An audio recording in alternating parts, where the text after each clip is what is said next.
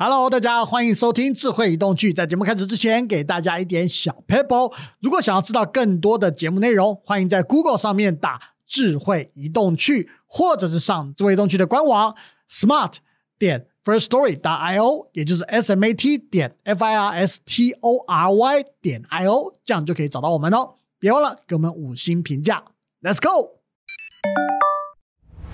哎哎哎，要去哪里爬爬 Go？交通工具很重要哦。节能、环保加智慧，是全球运具电动化的新趋势。跟着智慧移动区的脚步，我们一起迈向未来。Let's go！智慧移动区，Let's go！欢迎大家再次来到我们智慧移动区的 Podcast。我是台湾智慧移动产业协会的研究员王祥林。我们今天为大家请到一个相当特别的来宾哦，他还是最近呢在新的经理人经理人的月刊里面被选为全台一百名的 MVP 经理人哦，尤其在创新服务类，他的表现是非常非常好的。那到底是谁呢？我们请大家来自己自我介绍一下。全总，请。大家好，我是嘉义市机车商业同业工会的理事长，还有宏嘉机车通路集团的总经理陈庆全。那首先呢，台湾被称为机车王国哈。那根据统计，台湾大概超过一千四百万辆的机车，那甚至于有大概一万家左右的机车行，其实数量非常非常的大。那就机车行的观点，你们怎么来看最近这几年所谓的运具电动化的状况？运具电动化其实在汽车算是很明显的发展趋势。那在台湾的话，其实机车行过去他们的整个思维可能比较传统，这些机车行接触到的还是以国家的政策为主，所以还是要国家的政策很明朗的情况之下，才知道说，哎，我未来的趋势我要怎么做？哦，大家都是跟着整个政府的趋势在走的。那理事长，我想请教一下，最近其实不管是从这个媒体啊报道出来的以后嘞，不管很多消费者，甚至于我猜你们机车行有在这里讨论的一个问题哦，就是环保署这边他在规划明年的一个补助的方案里面呢，他有一个新的措施，他目前正在规划，就是说他准备去淘汰旧的这老的这个机车，要把它淘汰掉，他会给予两千块的补助金，但是他却对这个补助金的使用方法。他没有做任何的限制，那换句话说，这个消费者可以由他自己去做选择，该该怎么买什么东西，他自己做选择。就您在第一线的观点认为，你认为消费者可能比较容易去买燃油机车，还是比较容易买电动机车，甚至于对机车行是不是有什么样的影响？坦白讲，现在的话，燃油机车算是已经好几十年的整个发展，所以在整个价格的话。它算是成熟的工业产品，它的价格会比较低。嗯，好，一样以一二五的，可能它的那个单价可能五万多块就可以买得到一台车子了。那在电动车来讲，它还算是一个刚出生的一个小孩，可能目前还是三四岁。好，对台湾的电动车来讲，可能刚起步，其实应该是要协助这些刚起步的产业去做发展。而且台湾的电动机车，其实在全球，坦白讲，算是很有竞争力的。我们应该把这些拿来扶持，让这些有竞争力的产业，看能不能再创造一个所谓的护国神山，而不是说去补助一些我们讲白一点，就是可能有选票的这些产业。哦，我我认为政策真的还是要以国家长远的发展为主了。好，那我想另外一个问题也是在补助方面的问题哈。那个现在新一代的年轻人，他们从小就被教育说要节能减碳，要环境保护，在他们的根深蒂固观里面，其实他们都学到这些事情。是。可是最近网络上其实有很多民众，尤其年轻人在讨论这个事情，说他们现在也快要十八岁了，可他们到十八岁以后，他们想买一台电动机车，是因为他们想要做哎节能减碳，他们想要响应他从小学的东西，但是要去发现说，哎。政府竟然在两年前把这个新购的电动机车这个补助拿掉了，他们根本没有这样的补助，等于说他被迫因为这个没有那么多钱的关系，是必须买燃油机车，他们觉得很无准。对这个机车行来说，你们是不是也会有这样的看法，或者你们在市场上的确有发现有这样的状况？应该这么说哈，政府我觉得如果说要让年轻人愿意第一台车就买电动车，因为目前的看起来的政策，它只有补助太旧换新。可是年轻人他要买第一台车，其实我们应该是让他开始接触摩托车的第一台车就是电动车。所以我认为可以推一个政策，就是说年轻人买第一台车，如果是买电动车也有补助，因为他还没有骑过摩托车，他哪来的太旧？对啊，对，所以我我觉得其实还是可以去做一个，就是说鼓励满十八岁的要买摩托车的第一台车，他就如果是挑电动车，其实还是有补助。对，我觉得这样子也算是一个鼓励年轻人去使用电动车。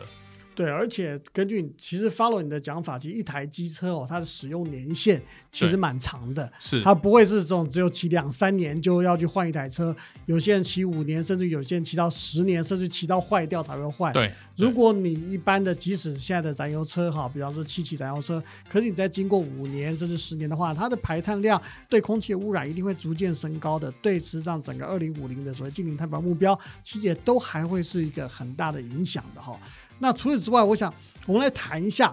机车行的未来。台湾做运具电动化，没有机车行的转型，没有机车行的这个 support，没有机车行的这个整个帮助，是绝对不可能做得到的。是你怎么来看机车行到底该如何转型？毕竟以往机车行给人家的感觉就是个 old shoe 啊，就是个这个 old shoe 的感觉。它是不是在未来应该有一些调整？讲到 o c h 其实我在上个月拿《经理人》杂志的那个百大杰出经理人的时候，我致辞的时候，其实我讲了一句，我说从这一刻起，机车行我们希望可以不再被称为是 o c h 嗯哼，对，因为其实我希望说，我们未来的机车行的转型可以找回一种荣耀感。嗯哼，哦，过去可能。会去做机车行的，都是可能因为家里环境不好啦，或者是不爱读书啦，所以才会去做我们所谓的 O 趣味。哦，可是我现在我觉得，从我得奖那一刻起，我们可以做的更尊荣。哦，怎么说呢？其实我小时候我在家里的时候，或者是我出去，我其实我不想让人家知道说我家里是做机车行。OK，哦，因为从早到晚。然后整个全身都是脏兮兮的，好，那做一个机车修护，然后全身都是黑黑，然后手也很黑。可是当我到现在，我家里经营电动车，包括 GoGo，包括洪家腾，甚至伟士牌，其实我家里的小孩子出去的时候，他都很大声的跟人家讲说啊，那家 GoGo 就是我家开的哦。所以，其实我家的小孩子，其实他们现在不再像我过去会觉得说，我们开机车行是有点自卑的哦。因为其实我们经营的每一家店面，我们都是吹冷气。好，为了这个在冷气房修车，我还必须要增加那种抽风的设备。那一一组抽风设备一二十万，我就是把这个工作环境做好，因为我希望说我能够找到。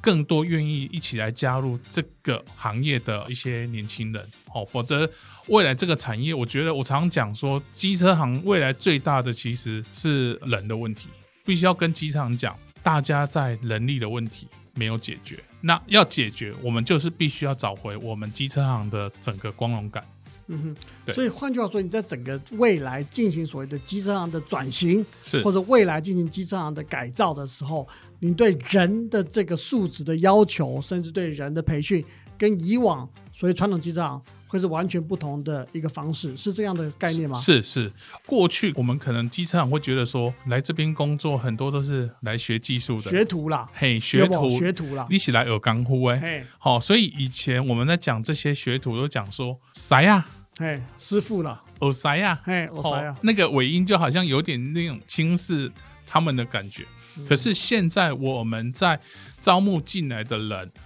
我们都会讲说他是助理工程师，或者是他已经认证过了，我们就会称为维修工程师。那其实这个是对人的一个第一个就是基本尊重。嗯哼，对。然后接下来我们可能过去在机车行给学徒的那种薪资。好像就好像是你是来学工作的，我我常过去常跟听我爸在讲说，他以前在当学徒的时候，还要帮老板家煮饭呐，然后帮他们全家小孩子的那个衣服啊，他们都是要帮他洗。哦，这个过去可能在早期都是这样子，那到现在我在当学徒的时候，一个月的那个薪资可能是几千块。可是现在我们在招聘我们。基本的他在还没认证过之前，我们都至少是两万五起跳。哦，这个是给予我们这些愿意进入这个行业的基本的一个尊重。哦，所以在薪资的方面，还有休假制度，我们全部都是比照整个政府的政策。那在整个转型之中，除了人的这个问题您刚刚提到以外，还有什么东西对你来说在经营上是哎您碰到的一个状况，或者是原来想的比较难，事实上并没有那么难？其实我觉得机车行还有一个，就是在整个产业转型的报告里面，我常常在讲何谓通路。通路就是服务行销价格有一个一致化的。可是，在机车行常常会被讲说 “O 点”，嗯，不止 “O 去我”，还讲 “O 点”。为什么？我去这一家，可能换个刹车皮五百块。嗯，隔壁那一家可能四百块，对，在隔壁那一家可能三百块，换到三百块的会说五百块的那家是欧掉，可是这里面其实有技术成分在的，嗯哼，对，所以在高度竞争之下，他们认为可以获利，或者是有客人就是拼价，嗯哼，好啊，这个当你的服务行销整个都没有一致化的时候，你就不能称为通路，因为其实过去人家在讲。通路为王，可是我在机车业很少看到这样子。好，那机车行因为每天就老板可能开店的时候就在店里，嗯那他也没有时间去接触很多一些新的资讯。嗯哼，哦，那我去跑机车行，他们常常讲一句说：“啊，我听什么人讲，嗯我听谁说嗯啊，就这样子以讹传讹。”所以，我常常我我我觉得在这一块啊，我觉得机车行应该。要去涉猎更多一些新的资讯哦，像这种电动车的这种政策，照理来讲，全世界都在发展电动车，还有新能源，甚至有一些像氢燃料，其实未来都有可能。嗯可是他们对他们来讲，他们听到的都是原厂给的资讯。嗯哦，所以在过去机车行来讲，他们都是原厂就是他们的天呐、哦，嗯所以我我有有时候也会讲说，机车行就像井底之蛙，嗯。哦，因为他没有时间出去，所以他看到的这口井看上去的天就是原厂，嗯所以变成是在机车行这个行业里面很独特的，就是原厂来绑架这些机车行，嗯而不是像我们在看其他零售业看到的是通路来逼迫我们讲的那个制造厂啦。比如说给一些哦，我买多一点，是不是有进货多一点，有给一些比较多的优惠？可是我在机车行这里面看到的不一样，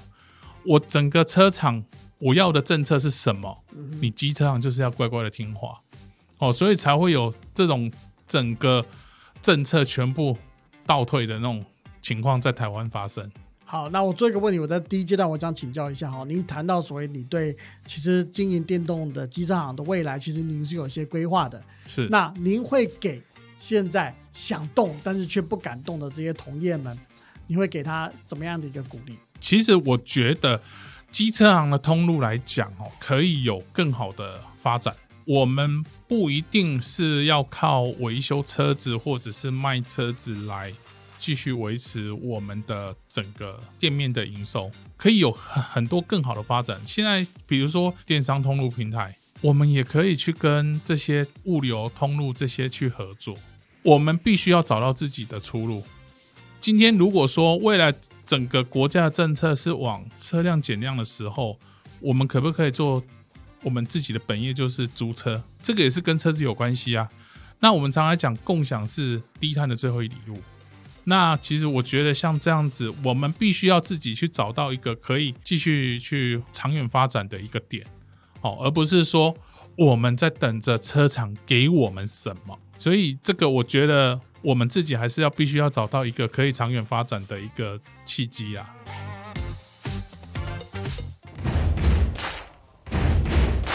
好，我们先来到我们的第二阶段的直球对决。在这个阶段里面呢，我们从网络上收集很多网友们想要问的一些问题哦。我们今天就来把这个直球投向全总，让全总来打击。全总，你准备好了吗？好了，好，这个我一直叫你全总，事实上应该叫理事长哈。哈，对不起，理事长第一球。好，网络上有朋友常常说哈，电动机车的价钱很贵。您身处第一线的机车行，购买电动机车真的比油车贵吗？其实我觉得现在的电动车的价格跟燃油车其实差不多哎、嗯其实我们常常在讲说，工业产品其实要量大的时候，就自然价格就会降低。那你如果说把燃油机车在普遍的时候，可能追溯到我们当初韦氏牌的时候，那时候燃油机车也是很贵，那时候可能要我们在讲的老师啊、医师啊，或者是律师才能买得起这些车。那其实燃油机车也其实也经历过那个阶段，所以我们常常这样讲说，电动车要鼓励大家去购买，就是要有补助政策。那现在就是我们希望说，透过这样的补助政策，让车子普遍，普遍之后量大了之后，价格自然而然可以降低。但是我现在认为，电动机车没有特别的贵。OK，对，好，那第二题我想问你一下哈，有民众认为嘞，电动机车的保养和维修的费用都比燃油机车贵哦。那实际的状况怎么样？你可以帮大家解答一下。我们在经营燃油机车跟电动机车，其实相同的，比如说我们在讲的侧边盖一样的东西，没有比较贵，反而电动机车现在看到的是，你可以很清楚的知道说你的料工分离的，那你这个零件多少钱，那你的车可你的工资是多少钱，反而比较不会被我们刚一开始讲的 O 点被骗了，反而去到哪里你可以问到的是。很清楚的价格就是这样子，嗯，哦，所以我我认为电动车它维修起来没有比较贵，只是说可能它是模组化的。过去可能那个内燃机它可以说我要弹钢啊，或者是我要换哪些零件，可是现在可能就像我们那种手机一样，三 C 产品你坏的就是模组化，我认为是这样子的误解。好，我们现在来到我们的快问快答单元。那在这个地方呢，我们要给这个陈理事长更多的挑战哈。我们不给他很多时间，直接给他问题，叫他直觉来回答我们。我们看他心中的想法到底怎么样，好不好？嗯好理事长准备好了吗？好，好，来第一题哈，电动机车、燃油机车，你怎么挑？我挑电动机车。为什么？因为电动机车对我们来讲，其实骑过电动机车基本上就回不去了，因为它没有所谓的震动，也没有所谓那些整个燃油车会有的那种声音。哦，或许可能有些人他要的是那种速度感，然后它的内燃机的声音。可是对我来讲，我们都希望说，呃，整个环境没有那一种嘈杂的声音。嗯哼，哦，对，所以我觉得对我来讲，我比较喜欢电动机车，对，因为它有速度，然后它的扭力也大，那也没有燃油机车的那种震动跟废气。下一个题目哈 o c h 跟白手，好，这个怎么挑？其实我不喜欢黑手这个名字，所以我可能我会挑白手。哦，那白手其实是我觉得应该是说，我希望我自己在做的这个产业可以更尊贵。好、那因为谁都不想被看不起，那可能 o q 可能过去都让人家觉得说他就是摸的都是那一种比较基友啦，比较看起来就是脏脏的啊、脏脏的对。好、那其实我希望我在自己在做的这个行业，包括我自己的同仁都能够被看得起，所以我比较喜欢说就是白手这个名字。白手哈。是好 好，我想一般人也的确能认同您的想法。我想白手的确，不管什么职业，我们都不应该给他一个什么一个一个往下看啊，或看不起的那种感觉，对不对？对任何人都需要成就感嘛，这真的很重要的一件事情。好，那我们在下一题再给您，政策急转弯或者是补助减少，哪一个对电动机车的发展，您认为影响最大？我认为最大的就是政策急转弯。其实讲真的，大家都知道补助政策早晚会退场，可是当你的国家的政策或者是政府的政策它没有一个完整性，那大家其实更不知道未来要怎么做。我不知道我进入这个行业到底，如果配合政府的政策，我后续会不会连我应该最信任的政府都会骗我？那我要相信谁？对，所以我觉得政策急转弯这个才是最大的致命伤。好，那再下一题哦，很多人好奇哦，现在的市场占比，就您的观察跟了解哈、是燃油机车比上电动机车大概是几比几？九比一，你说九比一这么大的差距，对，所以难怪会有人觉得说，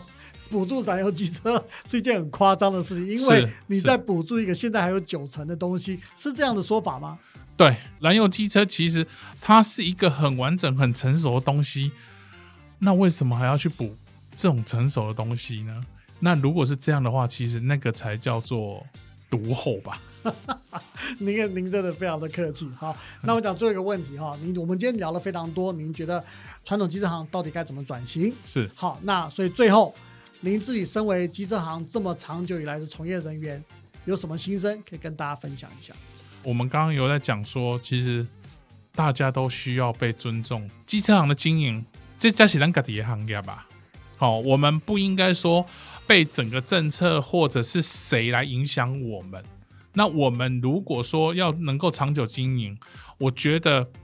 不应该单单只有看目前现在在做的这些东西。哦，我我会这样子讲的是，